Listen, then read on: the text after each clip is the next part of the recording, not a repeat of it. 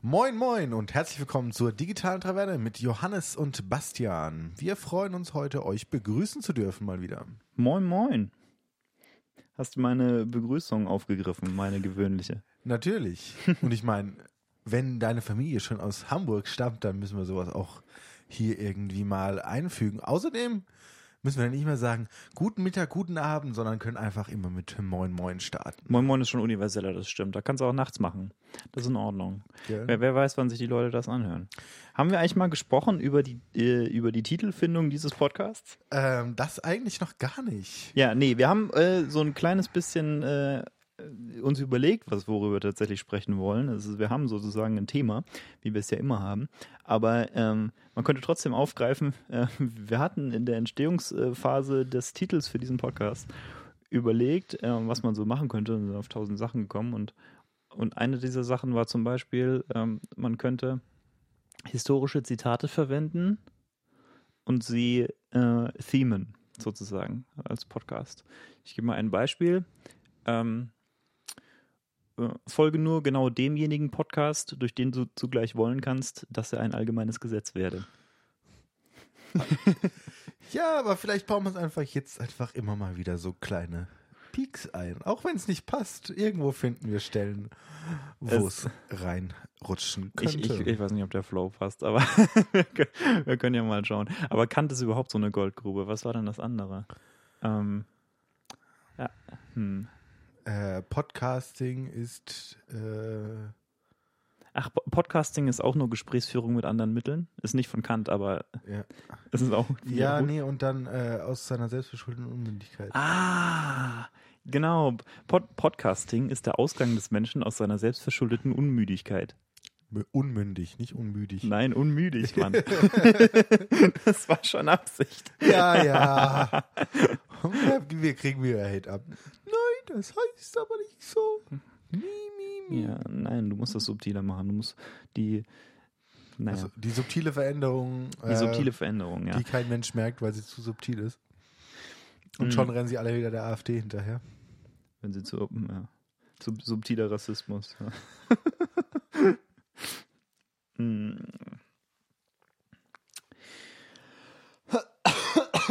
Hm. Die, auch, äh, äh, auch ein erheiterndes Thema von vor ein paar Tagen. Tweet von T-Mobile Austria.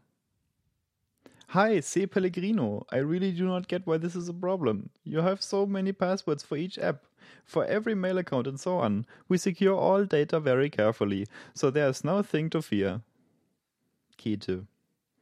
Ja, da hat irgendjemand äh, in Österreich die Telekom angetweetet, also T-Mobile angetweetet. Und ähm, hat sie gefragt, weil er hat scheinbar irgendwie am Telefon mit denen gesprochen und sie haben ihn dort gebeten, sein Passwort zu nennen äh, zur Authentifizierung.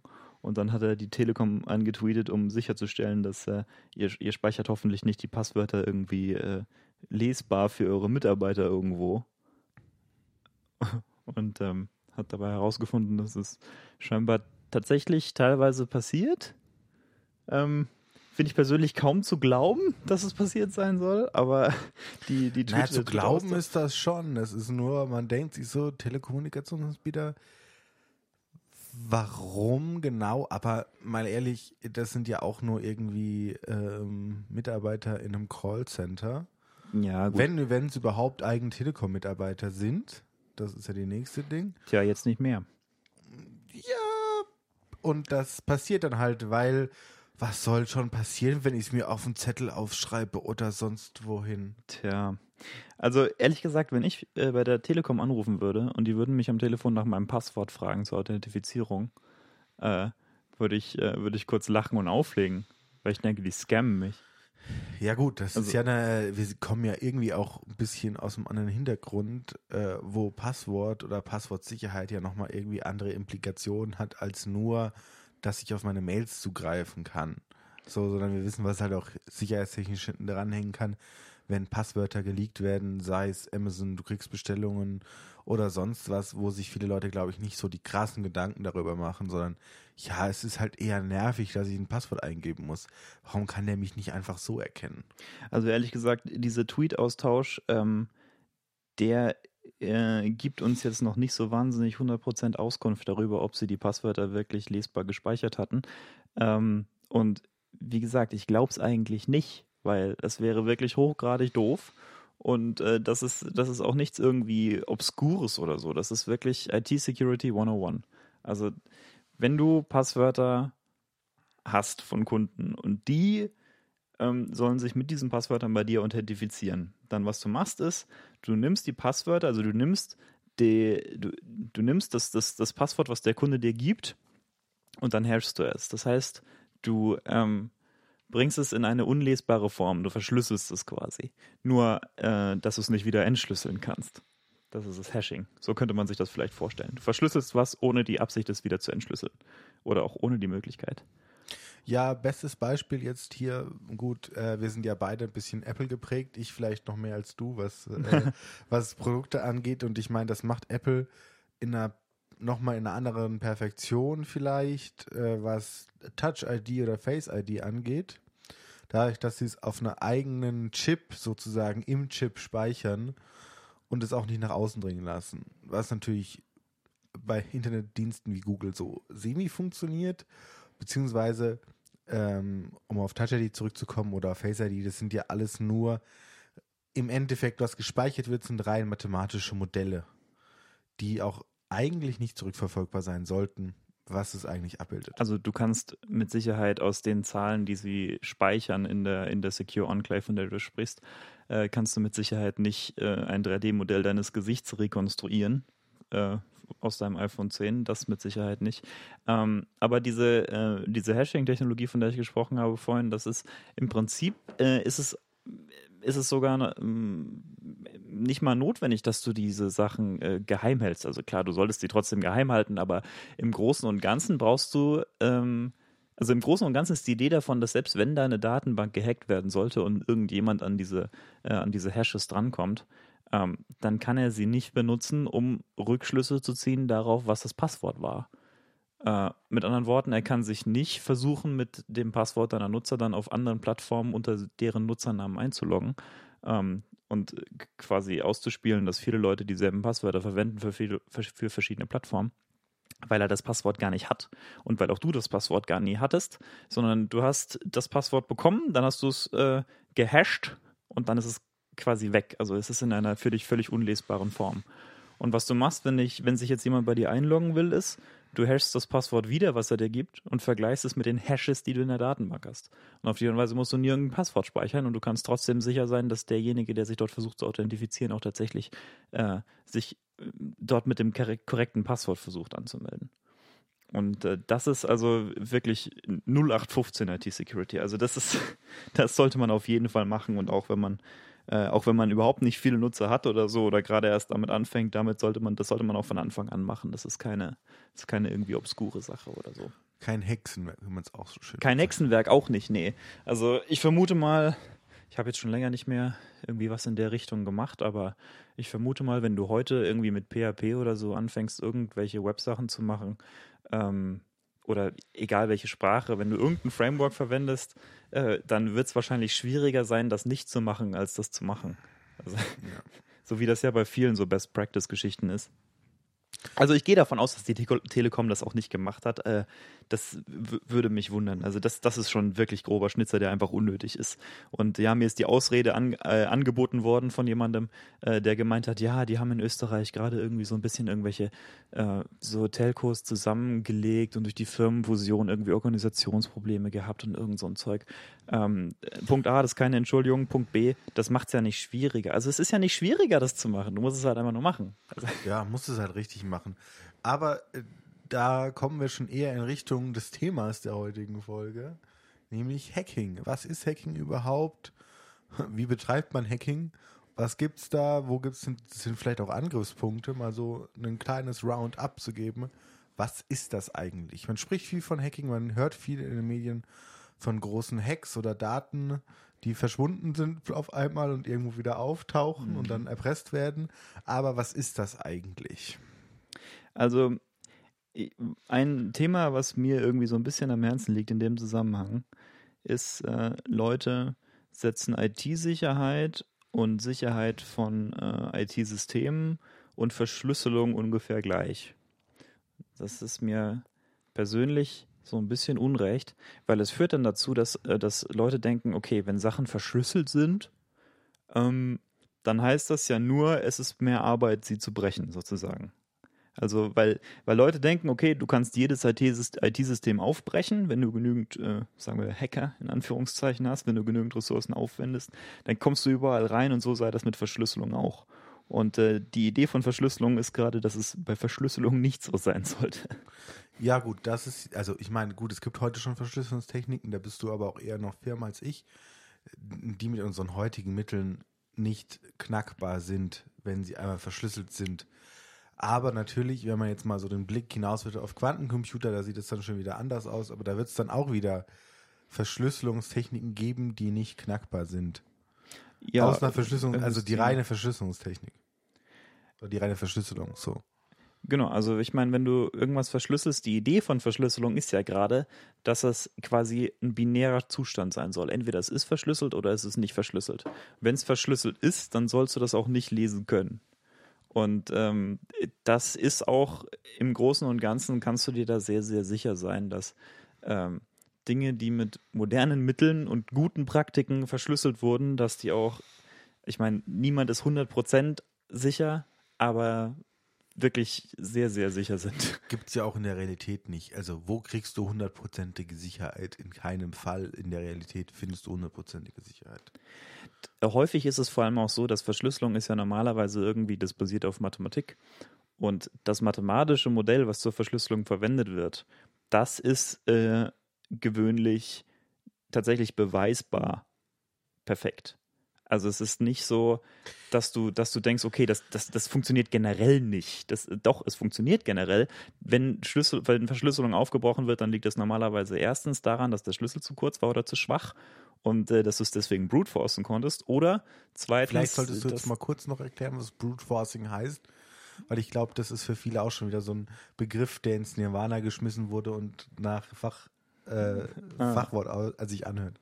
Okay, na gut. Also Brute Forcing bedeutet im Prinzip, du hast dort deinen Kryptext, also irgendwas Verschlüsseltes oder meinetwegen auch, ähm, du versuchst ein Passwort zu brechen und ähm, du hast überhaupt keine Idee, wie du das System, äh, äh, also hin, hinterlisten, äh, Entschuldigung, überlisten natürlich könntest, sondern das Einzige, was du, was dir einfällt, ist im Prinzip, ich versuche jetzt mal ein paar Passwörter aus.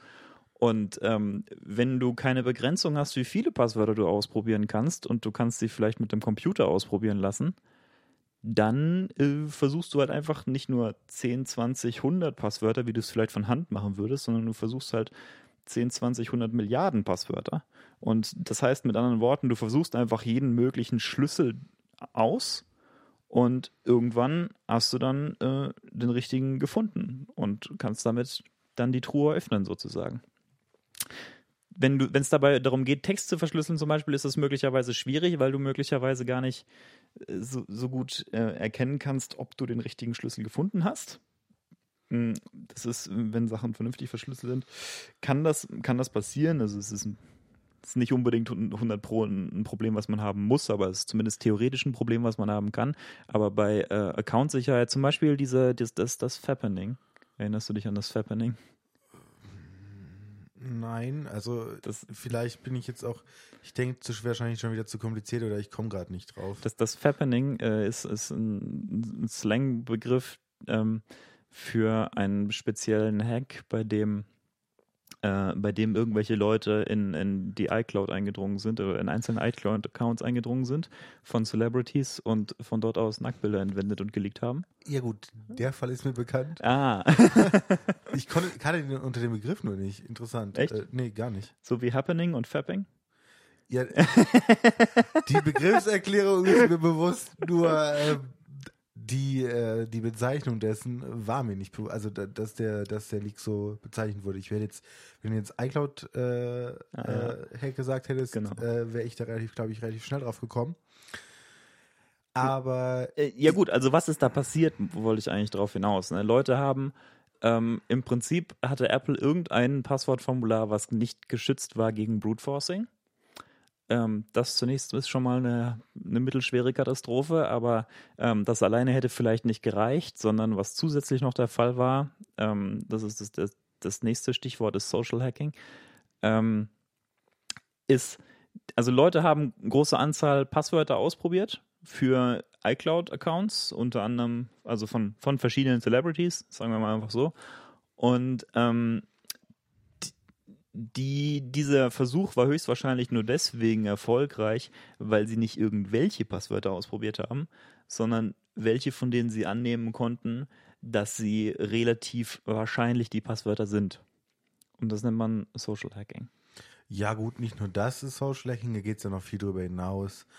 Also, ich meine, natürlich, das ist ein einfacher Social Hack, den du ohne Beteiligte praktisch ja. vollbringen kannst, weil du dir ihrer Sozialität und ihrer Interessen ähm, bewusst bist und daraus dann Passwörter generierst, ähm, irgendwie, also bei uns ist es jetzt nicht der Fall, aber ähm, meinetwegen, ähm, wir sind, wir wären jetzt große Bowling-Fans und würden dann unsere Passwörter mit irgendwie Bowl 2017 äh, machen.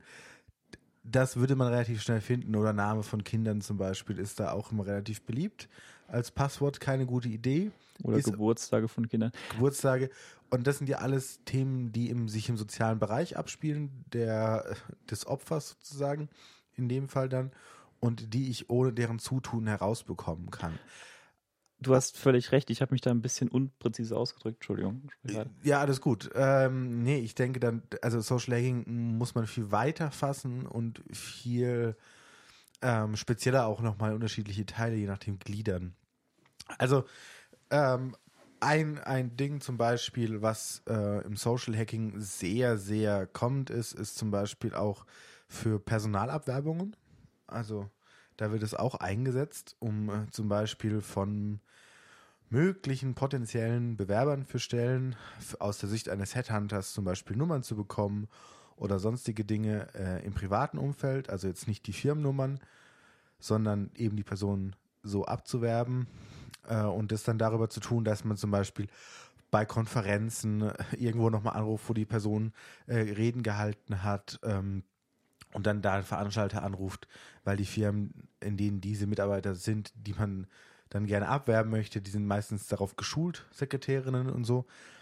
Ähm, das ist zum Beispiel ein Thema, aber auch ganz einfach ähm, Social Media Profile ermöglichen Social Hacking ähm, hinsichtlich ähm, irgendwie, ja, Enkeltricks oder sonst irgendwas, äh, weil ich über Social Media, wenn die Accounts nicht privat sind oder auch selbst dann, immer noch relativ viel Information rausbekommen kann. Bestes Beispiel irgendwie dazu, wo es dann in einer lustigen Art und Weise eingesetzt wird, ist ähm, Prism is a Dancer im Neo-Magazin Royal mit Jan Böhmermann. Das ist nichts anderes als Social Hacking ähm, in verschiedenen Formen. Ähm, ich würde aber noch mal einen Schritt zurückgehen wollen? Ja, also ähm, ich würde auch jetzt erstmal sagen, was verstehen wir denn unter Social Hacking dann? Ähm, also wenn ich dich äh, richtig verstanden habe, dann ähm, verstehst du also Social Hacking in einem bisschen einem weiteren Sinne als ähm, die, die Technik, dir Information, also an Informationen zu erlangen aus dem persönlichen Umfeld von irgendjemandem, ähm, ohne, also indem du, indem du zum Beispiel sein, also indem du soziale äh, Gefüge aushebelst. Zum Beispiel Social Network äh, Gefüge oder ja, indem genau. du da anrufst. Aber auch im Unternehmen Gefüge oder persönliche Gefüge. Zum Beispiel auch relativ bekannte, also mir sind jetzt keine so keine großen Fälle bekannt, wo man jetzt so sagen könnte, da ist großes Social Hacking passiert, was jetzt auch in den Medien gewesen, gewesen wäre. Aber was dann doch öfter mal passiert, ist zum Beispiel, dass ähm, Sekretärinnen oder äh, eben auch andere Mitarbeiter im Unternehmen ausgetrickst werden, weil sich zum Beispiel äh, Nummern relativ einfach verschleiern lassen. Und dann über Nummern angerufen wird, die dann so aussieht, als würde sie aus dem Geschäftsfeld des Unternehmens kommen. Mhm. Ähm, das ist ja technisch relativ einfach möglich, wenn man weiß, was man tut. Ähm, und dann über Social Hacking so tut, als wäre man zum Beispiel der CEO und macht den halt richtig zur Sau, ähm, mhm. den Mitarbeiter, und verlangt, dass zu dem, dem Zeitpunkt dann die, die, die Information an ihn weitergegeben wird über eine andere E-Mail-Adresse oder sonst irgendwas. Und zack, schon hat man Informationen, die man nie bekommen sollte oder die den Mitarbeiter mhm. nie rausgeben sollte.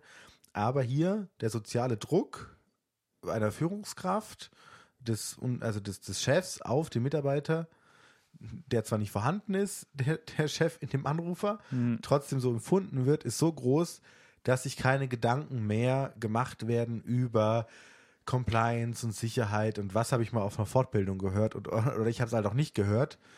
Ähm, und das sind für Unternehmen oft größere und schwierigere Sicherheitslücken in Mitarbeitern, ähm, ohne sie jetzt verteufeln zu wollen, Mitarbeiter zu haben, als dann die schlussendlichen Softwareprodukte, die sie einsetzen. Also man könnte also sagen, Social Hacking ist quasi ähm, statt technische Schwachpunkte auszuhebeln, hebelst du soziale Schwachpunkte aus. Ja, genau. Oder menschliche Schwachpunkte dann einfach. Also Menschliche auch, Schwachpunkte. Äh, also soziales Gefüge ist nicht immer, immer so das Ding, aber menschliche Schwach, Schwach, Schwächen einfach. So. Ja. Okay, ja gut. Das ist, mm, ja, das ist, das ist, glaube ich, eine bessere Perspektive. Hm, okay, interessant. Also Ähm, natürlich hast du, hast du Social Hacking. Also ich meine, du machst nichts anderes, indem du Passwörter so errätst, Ja. wie, wie du es gerade vorgestellt hast. Ja.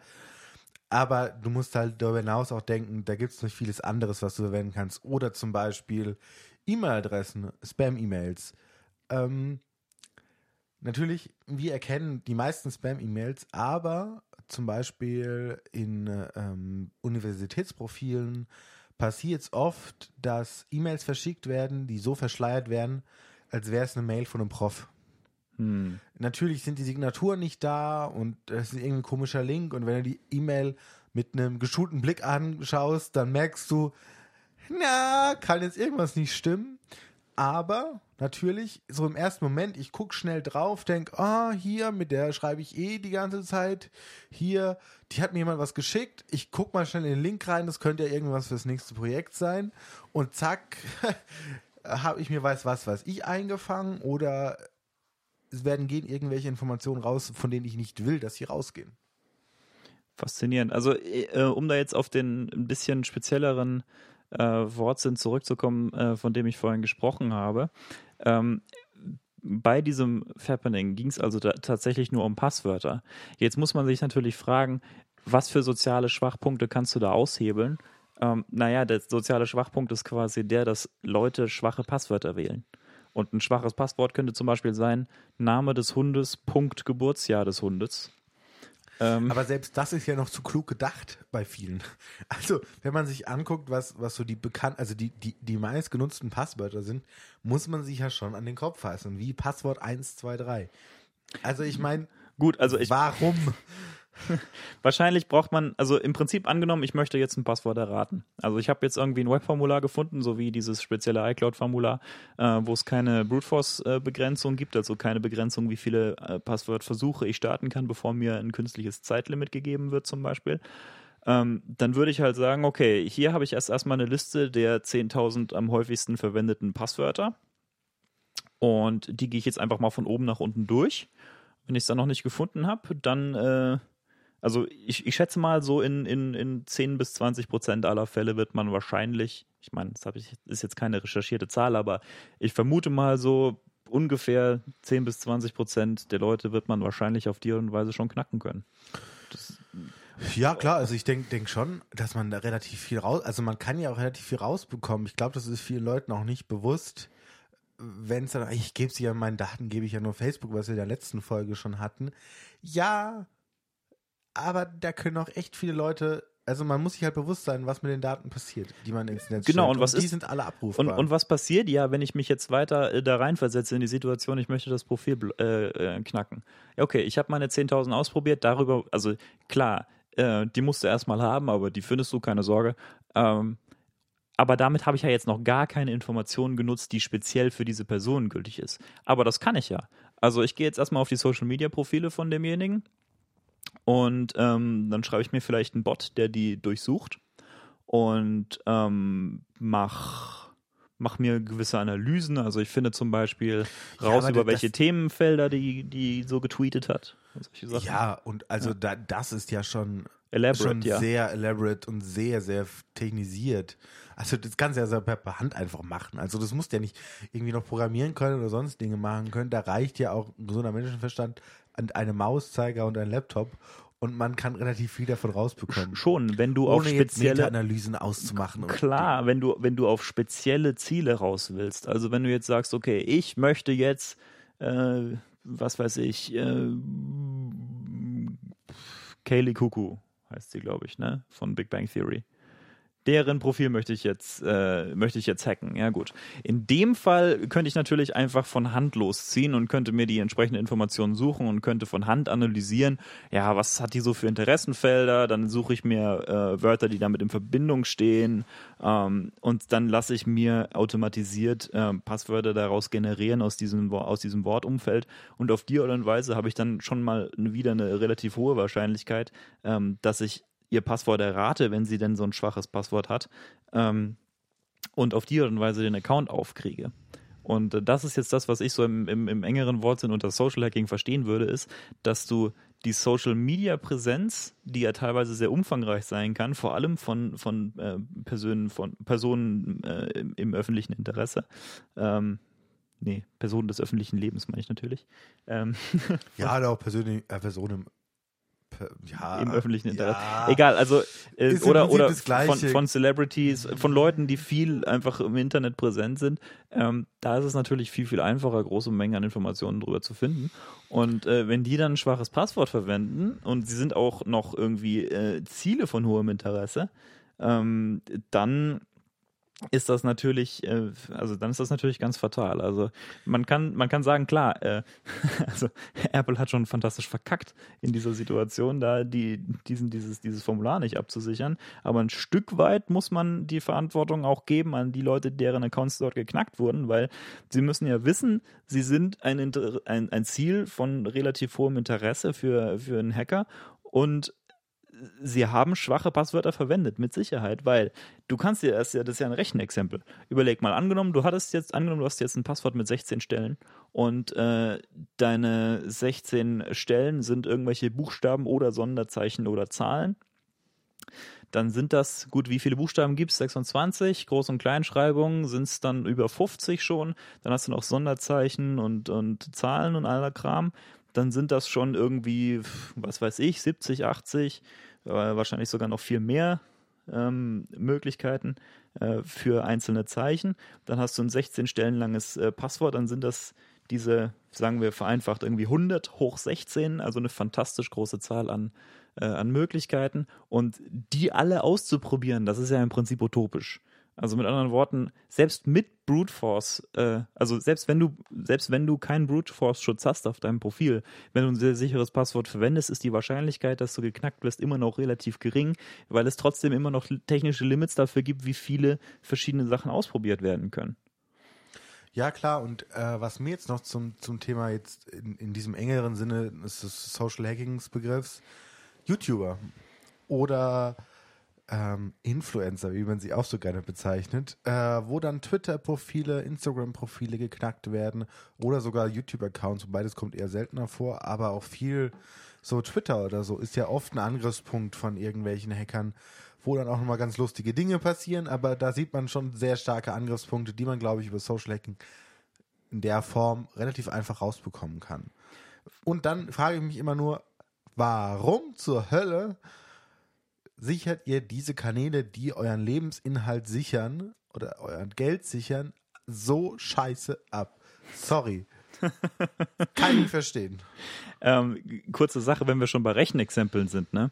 Äh, Thema Pax Passwortkomplexität. Wenn man jetzt sich irgendwo anmeldet und dann sagen die, sagt die Plattform dir, ja gut, ähm, du musst mindestens ein Sonderzeichen haben, du musst mindestens eine Zahl haben und so. Und ja, ja, okay, klar, das macht schon dein Passwort irgendwo sicherer, weil ähm, dann ein etwaiger Angreifer davon ausgehen muss, dass die Zeichen deines Passworts aus einem größeren Fundus von Zeichen stammen. Nämlich eben nicht nur irgendwie einer von paar 50 äh, Groß- und Kleinbuchstaben ist, sondern möglicherweise, also mit Sicherheit noch irgendwelche ähm, Sonderzeichen oder Zahlen enthält. Aber ähm, das lässt sich total trumpfen. Und zwar, indem ich einfach ein längeres Passwort verwende. Denn, ne, exponentielles Wachstum und so, wenn ich den Exponenten erhöhe, ist das effektiver, als wenn ich die Basis erhöhe.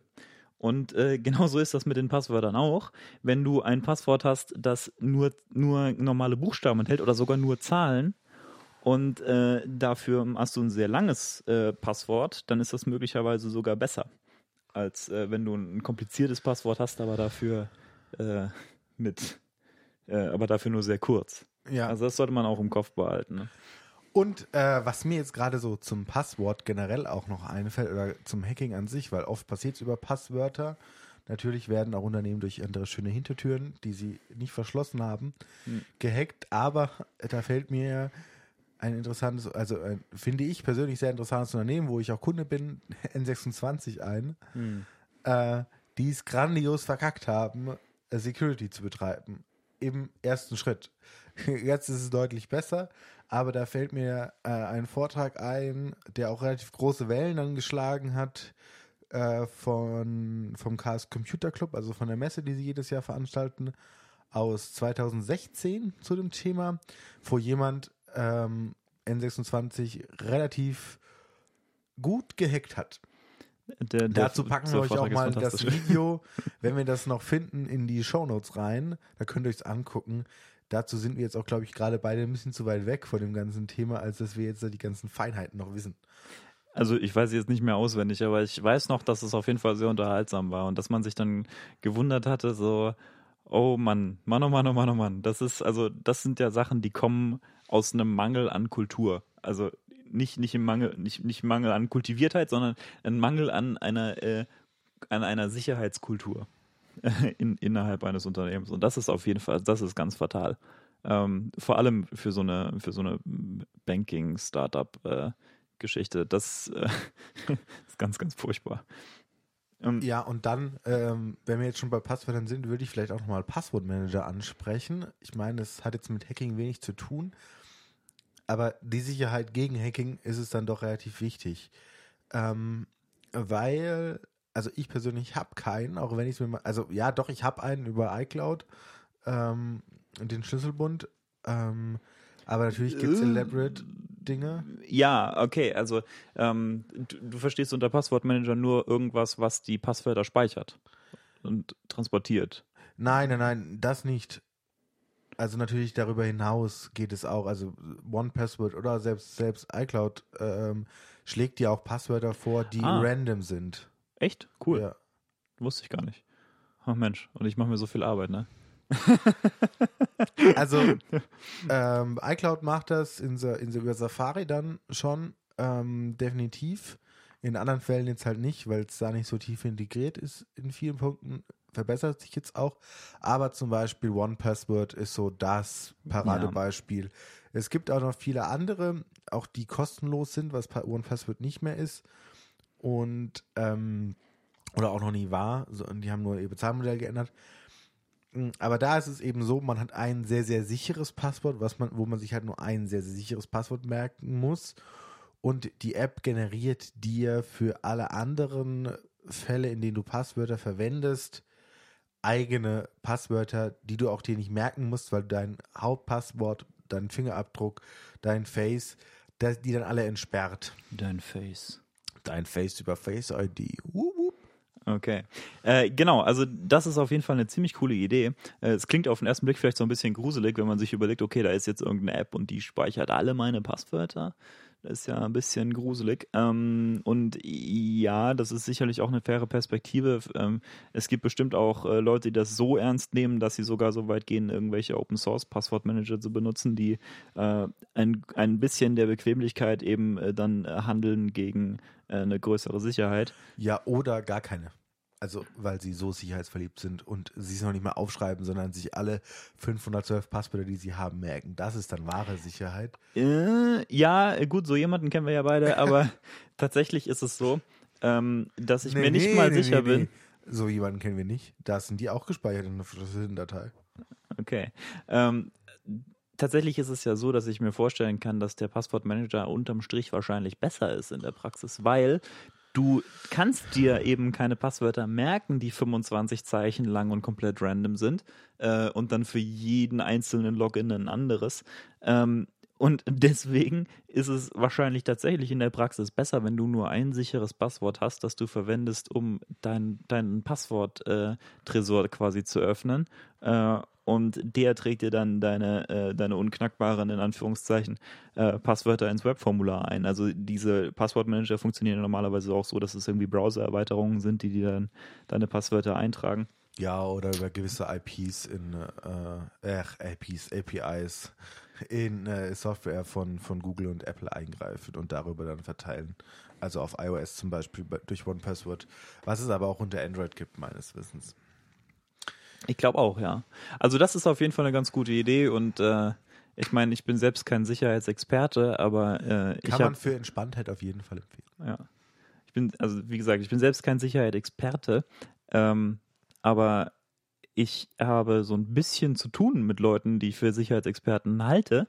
Und äh, diese Leute verwenden, ähm, zumindest die meisten, tatsächlich Passwortmanager. Das heißt, es ist tatsächlich davon auszugehen, dass das äh, dass das wirklich ähm, auch wirklich was hilft. Und wie gesagt, die, also die sachlichen Argumente sind ja, abgesehen mal vom, vom Autoritätsargument, sind die sachlichen Argumente ja sowieso klar. Ne? Ja, und ich würde jetzt aber sogar weitergehen und jetzt nicht da auf den Passwörter nochmal verharren, sondern unterschiedliche Arten des Hackings äh, nochmal vorstellen. Ich meine, du hast ja, also wir waren jetzt, wie man, wie man Verschlüsselung löst und ähm, da gibt es natürlich aber auch noch viel mehr. Ich habe auch vorhin mal die, die ominöse Hintertür angesprochen.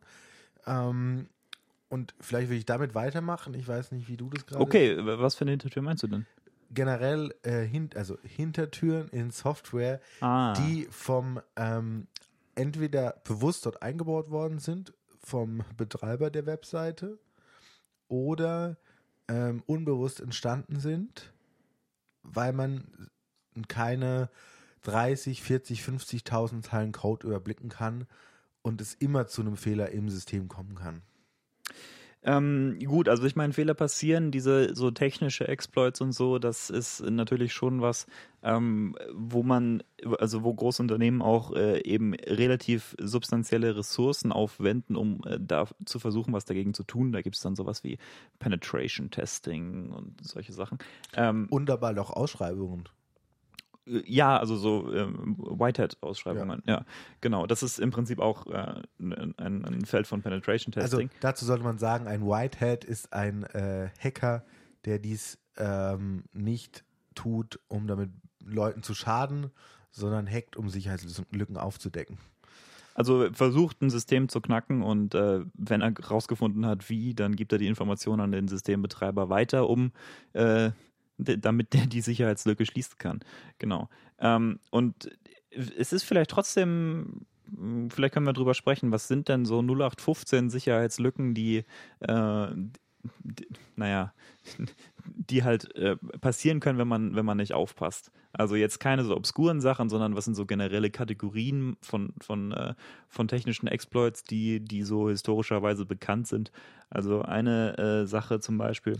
Gut, ja, gut, gerade so. relativ aktuell Intel und AMD Prozessorarchitektur. Ah fällt mir jetzt so spontan ein. Also ich meine, es geht natürlich komplett weg von dem, was du gerade sagen wolltest, glaube ich. Ja, ich wollte gerade SQL-Injection sagen, aber ja, äh, Spectre und Meltdown, ja. ja. Ähm, und vor allen Dingen sehr lange nicht bemerkte Sicherheitslücken.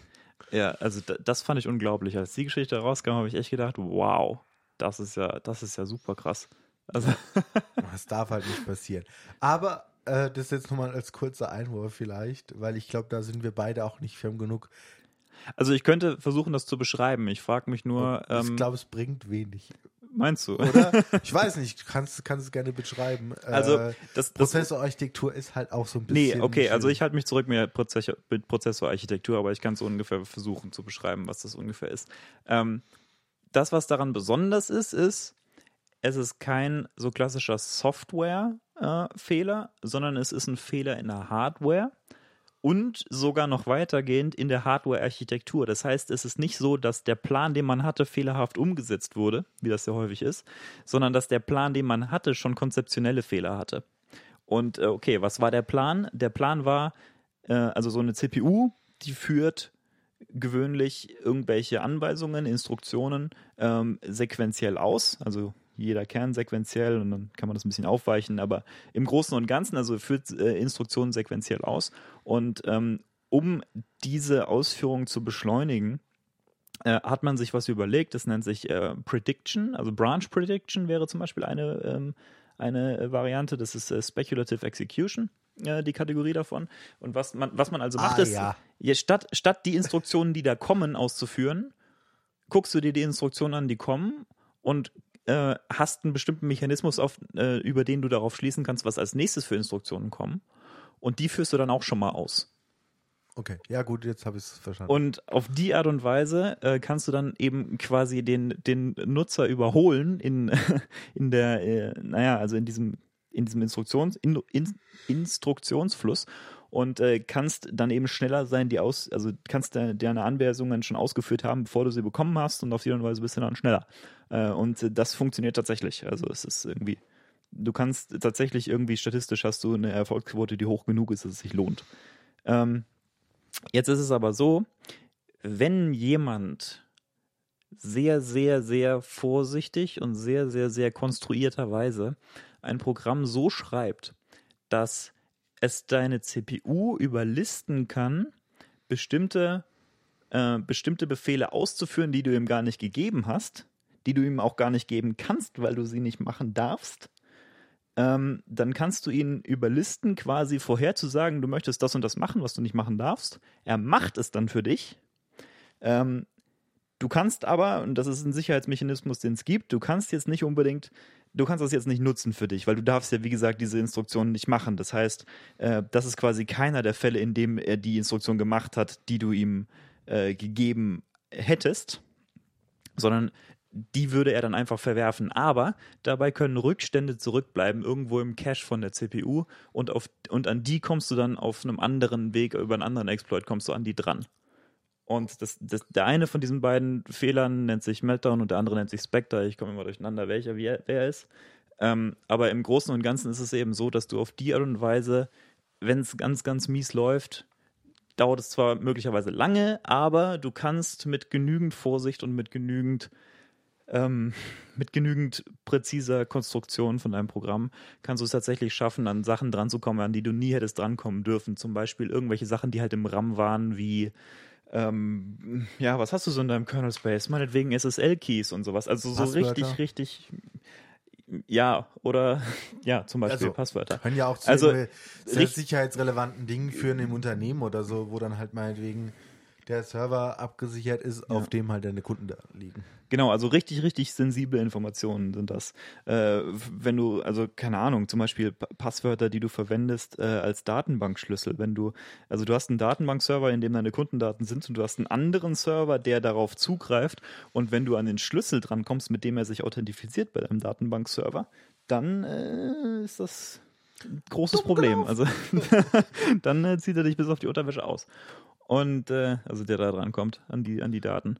Und äh, genauso ist es zum Beispiel ein riesengroßes Problem bei Shared Hosting. Also ähm, große Cloud-Anbieter wie zum Beispiel Amazon oder Google haben verschiedene Kunden auf derselben Maschine laufen und äh, die sind voneinander getrennt auf Softwarewegen und durch so ähm, Virtualisierungstechniken, also äh, da, das ist auf ziemlich niedriger Ebene in dem ganzen Software-Hardware-Stack, äh, ist das gesichert, dass die, dass die beiden voneinander getrennt sind, aber über diesen Spectre-Meltdown äh, Weg ist es möglicherweise möglich, an die Daten dran zu kommen von dem anderen Typen, der auf dem gleichen Server auch äh, seine, sein Zeug hostet. Und äh, das ist also ganz, ganz, ganz fatal. Deswegen äh, mussten die da wirklich, wirklich darauf reagieren. Das ist kein Witz. Ist- Ja. Na gut, also Aber äh, weiter im Text, also ich muss ja ein bisschen schweigen, weil ich mich mit den technischen Details, da ihr weniger auskennt in Social Hacking, äh, kann ich relativ viel zu sagen. Alles Gut. andere bin Also- ich relativ weit davon entfernt. Aber was war dann das nächste, was noch ein? Du meintest SQL? SQL-Injection. Ja. Genau. Das was ist, äh, ist das denn? Das ist Schönes? äh, wesentlich weniger fancy. wesentlich weniger irgendwie schwierig auch.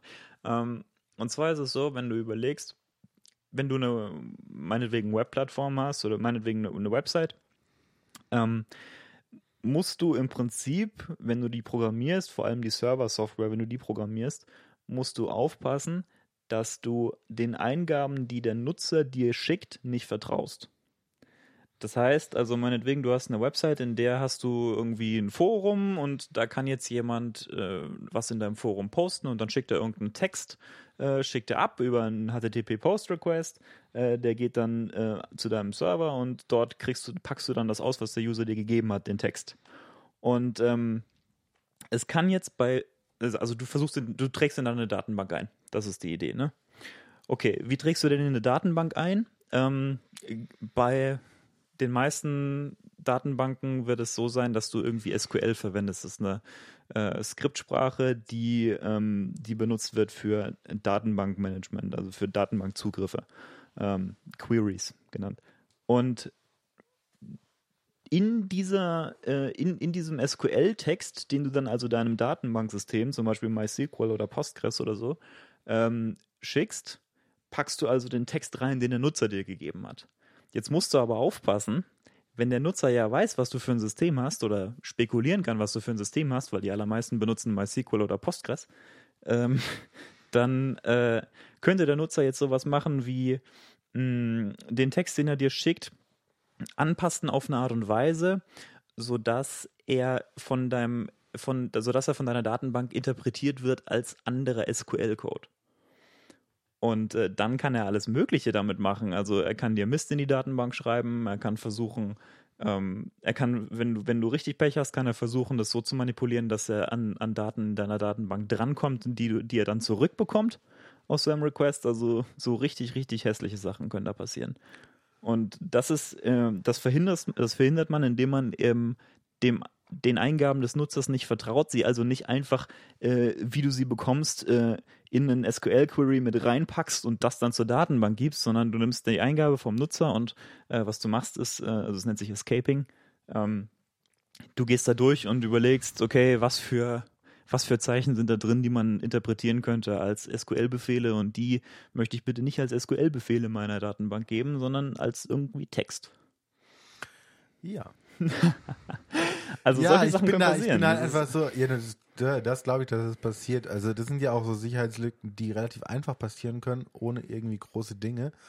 Ähm, was mir noch so einfällt gerade, wo ich vielleicht auch noch ein bisschen was äh, zu sagen habe, sind zum Beispiel Keylogger, weil man die sich ja auch relativ leicht mal einfängt, wenn es blöd läuft. Also muss ja nur ein in- infizierter USB-Stick sein von einem Freund, der auch nicht mehr weiß, dass es der infiziert worden ist, weil er die irgendwo in einer Tombola, Tombola gewonnen hat. Hm, Ähm, und schon, um jetzt wieder beim Passwortthema zu bleiben, kann ich alles mitschneiden, was auf der Tastatur getippt wird.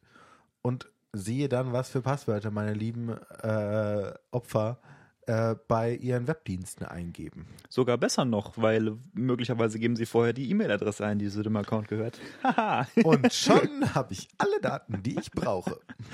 Ähm, zwei Sachen möchte ich in dem Zusammenhang sagen. Ähm, erstens, USB-Sticks.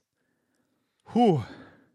USB-Sticks sind richtig gefährlich. Also wenn, wenn man irgendwie mal so unterwegs ist auf einer Messe meinetwegen oder was weiß ich und findet dort einen USB-Stick. Bitte, bitte, bitte nicht den USB-Stick in einen, in einen Computer äh, stecken, den man nochmal benutzen will weil niemand weiß, was dieser USB-Stick macht.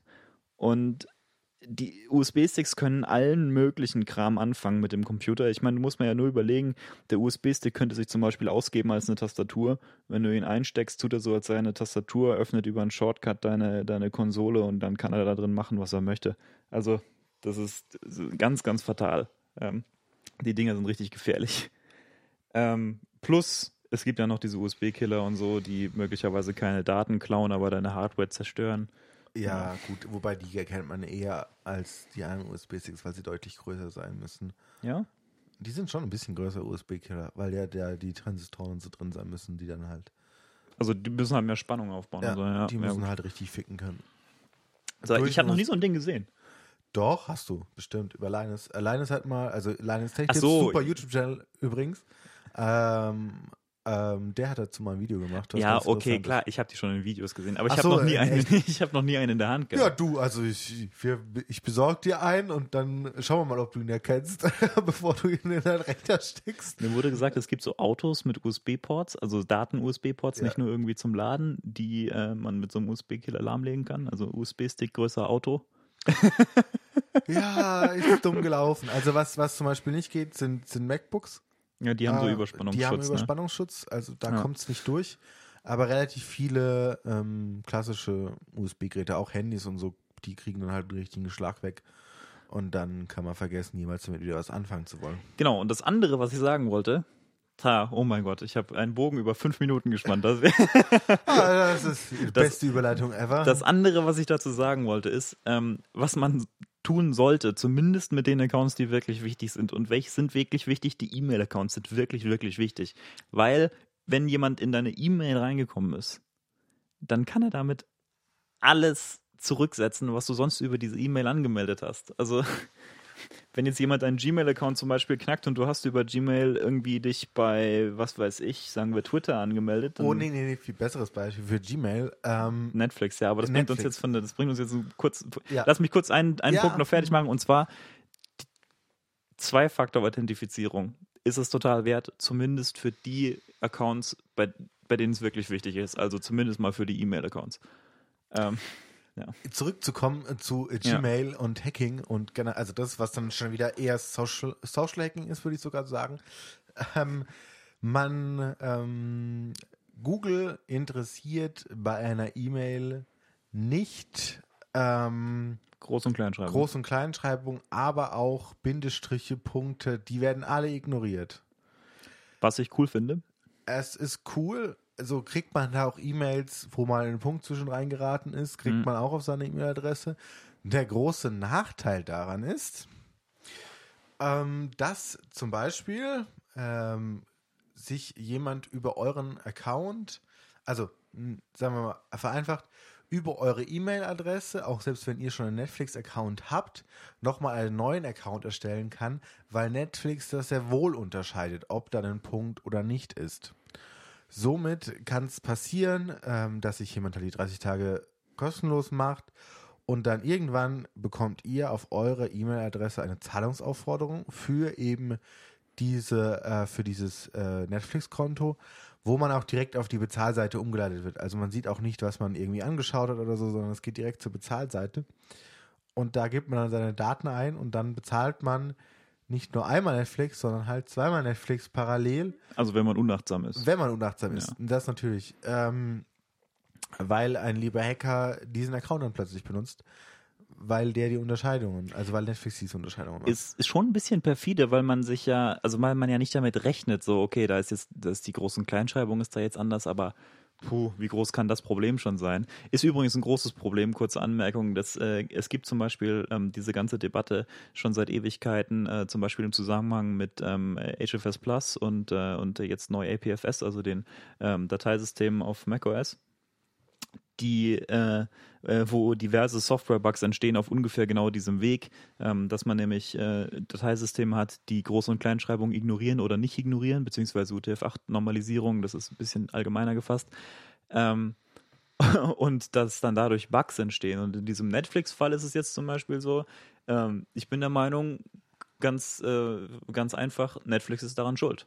Also, weil das, was sie machen müssten, ist, sie müssten eine Bestätigungsmail ähm, fordern. Also sie müssten äh, zu, wenn du einen Account dort anlegst mit einer mit einer E-Mail-Adresse, an diese E-Mail-Adresse eine Bestätigungsmail äh, schicken, die du dann bestätigen musst, bevor du überhaupt äh, deinen Account aktiviert bekommst. Äh, weil dann bekämst du ja deine Bestätigungsmail von Netflix und ja, gut, die müsstest du dann da müsstest, die müsstest du dann auch noch ignorieren, beziehungsweise die müsstest du auch noch bestätigen äh, in dem Glauben, okay, aber ist ja merkwürdig, dass ich ja schon einmal eine bekommen habe. Also da musst du dann noch Ja, unachtsam sein. ja, da, da, das ist der nächste Fall. Also natürlich ist da Netflix auch schuld irgendwo, äh, dass es nicht bedacht worden ist, aber also wenn man das nicht weiß, wie Google das macht, also mir war es bis zu dem Zeitpunkt auch nicht bewusst, Nee, mir war dass, das auch nicht so. dass die Punkte und Bindestriche ignorieren, weil ich dachte, das äh, werden sie schon irgendwie einbauen, aber anscheinend nicht. Äh, haben Sie inzwischen eigentlich das äh, geändert? Das, früher war es auf jeden Fall so, wenn du eine, so eine uralte E-Mail-Adresse hattest von Google, nämlich ich habe zum Beispiel eine Google Mail E-Mail-Adresse damals gehabt. Ähm, wenn man jetzt an dieselbe Adresse at Gmail schickt, kommt die E-Mail an? Weil es war früher nicht so. Weiß ich nicht. Das müssen wir mal ausprobieren. Das Müsste man mal ausprobieren. Ähm, er holt das iPad raus und dann geht's los. Ja? ja, wir können wir es ja mal testen. äh, Wir, wir, wir testen das mal. Ja. Ähm, ja, aber vielleicht, äh, während ich das parallel mache, äh, können wir uns noch über irgendwas anderes unterhalten. Ähm, was fällt dir nämlich noch an, an Hacking-Möglichkeiten ein? Ach so. Ja gut, äh, also kurze Randnotiz vielleicht, diese, diese Normalisierungsprobleme, äh, die entstehen können, also diese, ähm, diese Normalisierung, die Google verwendet für die E-Mail-Adressen, das heißt, sie nehmen eine E-Mail-Adresse, sie äh, holen daraus die ganzen Striche raus, die ganzen Punkte raus äh, und machen alles zu Kleinschreibung. Ähm, das, ist, das ist quasi der Normalisierungsprozess. Ähm, und genau solche Sachen können halt einerseits können sie zu Bugs führen, wie in diesem Dateisystem ähm, Conundrum, was ich äh, vorhin angesprochen hatte. Ähm, das ist noch ein bisschen obskurer. Aber äh, es kann auch zu Sicherheitsproblemen führen, so wie eben jetzt in dieser Netflix-Debatte gerade im Moment. Ich hoffe mal schwer, dass Netflix das irgendwie in den Griff kriegen wird. Ich meine, generell ist es ja so, ähm, wenn du diese Normalisierungsprobleme jetzt nicht hättest, ne, das macht es ja nur ein bisschen schwieriger, weil dann musst du ja im Prinzip nur die E-Mail-Adresse kennen. Okay, dann naja, gut, dann, wenn der Account schon besteht, kannst du ihn nicht neu anlegen. In dem Fall ist es also dann. Ja, in dem Fall ist es dann also schwieriger. Dann müsstest, dann, dann müsstest du eine Bestätigungsmail von Netflix äh, bestätigen, äh, obwohl du gar keinen Account erstellt hast. Also durch, durch, durch, die, durch diese Normalisierung ähm, entsteht quasi erst das Sicherheitsproblem und auch dadurch, dass die, dass die Nutzer wahrscheinlich äh, zu einem relativ hohen Anteil zu unachtsam sind, um dagegen äh, vorzugehen. Aber du wolltest, ähm, du wolltest hinaus auf äh, was, was äh, sind noch für so bekannte ähm, Hacking-Techniken? Phishing. Phishing ist, ist auch relevant für viele Leute. Ja, stimmt. Ähm, Oder äh, PayPal ähm, Phishing, oder? Ist das nicht auch Phishing? Also, weil, weil für PayPal werden oft Phishing-E-Mails versendet, wenn ich richtig bin. Oder. äh, keine Erklär Ahnung. mal Also ich, Phishing und dann schaue ich mal, ob ich äh, richtig liege. Okay, wie, wie funktioniert Phishing oder was ist eine Phishing-E-Mail? Mm, Eine Möglichkeit wäre zum Beispiel, ich schicke dir jetzt eine E-Mail und die E-Mail lasse ich so aussehen, als käme sie von, sagen wir, der Sparkasse. Ja, was, Dann wirst was, du irritiert sein, weil du kein Sparkassenkunde bist. Aber nein, nein, nein. Ja, gut, das sowieso. Aber das hatte ich ja vorhin schon gesagt. Eben im Unternehmen oder über Studentenaccounts. Hatte ich ja vorhin schon angesprochen. Nur, dass wir da Phishing noch nicht genannt haben. Eher im Social Hacking Bereich. oder sagen wir PayPal oder Amazon. Das, das, Ja, das habe ich tatsächlich schon erlebt. Also Ja, aber Amazon. Pay PayPal ist da auch ganz, ganz groß dabei. Die haben ein Riesenproblem damit. okay, also Also angenommen, ich krieg andauernd scheiß Phishing-E-Mails. Andauernd. Das ist so nervig. Ich habe, also ich mache es mittlerweile so, dass ich sie auf eine Sub-E-Mail-Adresse umleiten lasse und die dann wiederum, wenn sie von PayPal kommen, auf diese Sub-E-Mail-Adresse mir in ein Postfach gelegt werden. Und nur die E-Mails, die in dieses Postfach ankommen, sind relevant für mich.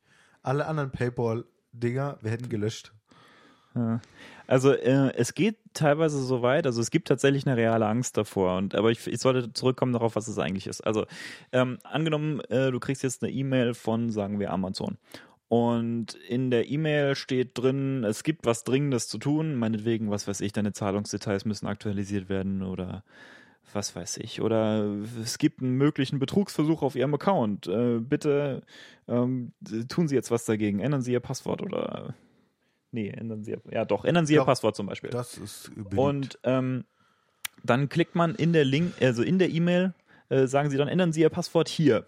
Und wenn, wenn du dann auf diesen Link klickst, dann kommst du auf eine Website, die sieht genauso aus wie Amazon. Die hat vielleicht eine merkwürdige E-Mail, also eine, eine merkwürdige URL zum Beispiel. Ja, aber selbst die muss ja noch nicht auffallen, weil ja viele ähm, aktuelle äh, Browser einfach die URL ausblenden Ja. und dann steht oben nur Amazon.